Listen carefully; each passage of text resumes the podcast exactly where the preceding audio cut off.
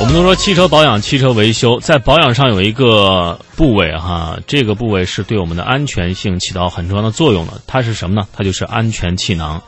安全气囊啊，这个已经成为大家买车的这个时候的一个重要的参考因素啊。有没有侧帘儿？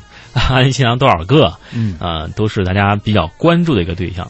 但是往往啊，呃，这个买过之后。对于它的保养问题，却是并没有过多的在意，包括它的使用的问题。对，很多人都想不到哈，这个车不就换个机油三滤吗？哈，嗯，呃，气囊也要保养吗？呃，其实说到这个汽车安全气囊非常重要，因为我们知道啊，假如遭遇交通事故时候，安全气囊可以把这个撞击力均匀的分布在我们的身体的头部、胸部啊，防止我们的身体和车辆直接碰撞，才能够减少我们的身体的损伤。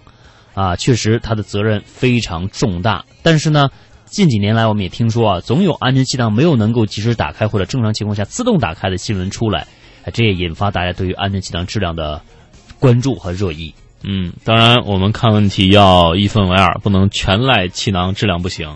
但是目前来看，的的确确啊，日本产的高田气囊确实是不行啊，最近又出事了啊啊！这倒霉企业啊，自己不负责任啊，就弄得大家都很狼狈。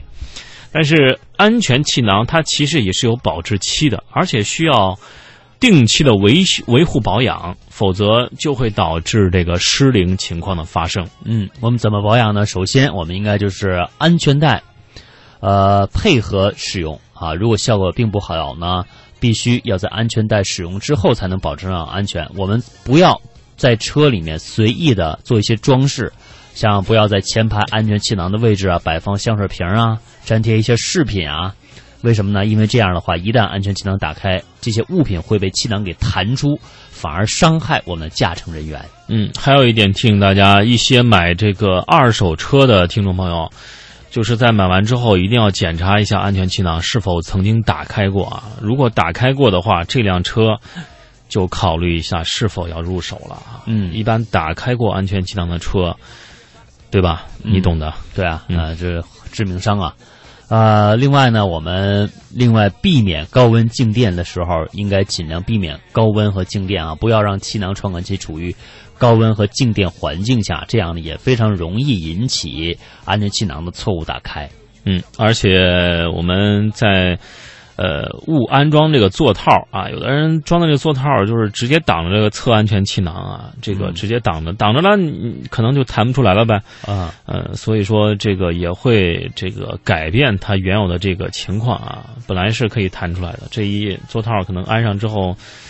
这个弹不出来，这个很尴尬的一件事情，要注意一下。大家买的这个东西，包括车里面内饰啊，呃，新增的一些新改装的部件，都要避开安全气囊的弹出的这个范围。嗯，那具体我们怎么来自行的检测一下安全气囊是不是安全，是不是能够顺利弹出呢？首先就是我们车辆在启动之后啊，大家一般都会有这么几秒钟的。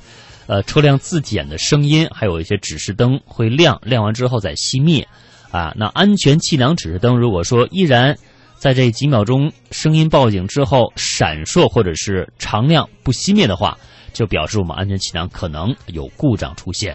嗯，当然了，我们在日常的使用的时候，啊，也要注意啊，每行驶两万公里以后就应该去四 S 店检查一下安全气囊以及它的附属的部件啊，两万公里左右的这个。都要检查一下，使用周期长达十年以上的车辆啊，这个安全气囊的质量就很难保证了，呃，必须进行彻底检测啊，嗯，有必要的话，可以出险更换一下，更换一下啊。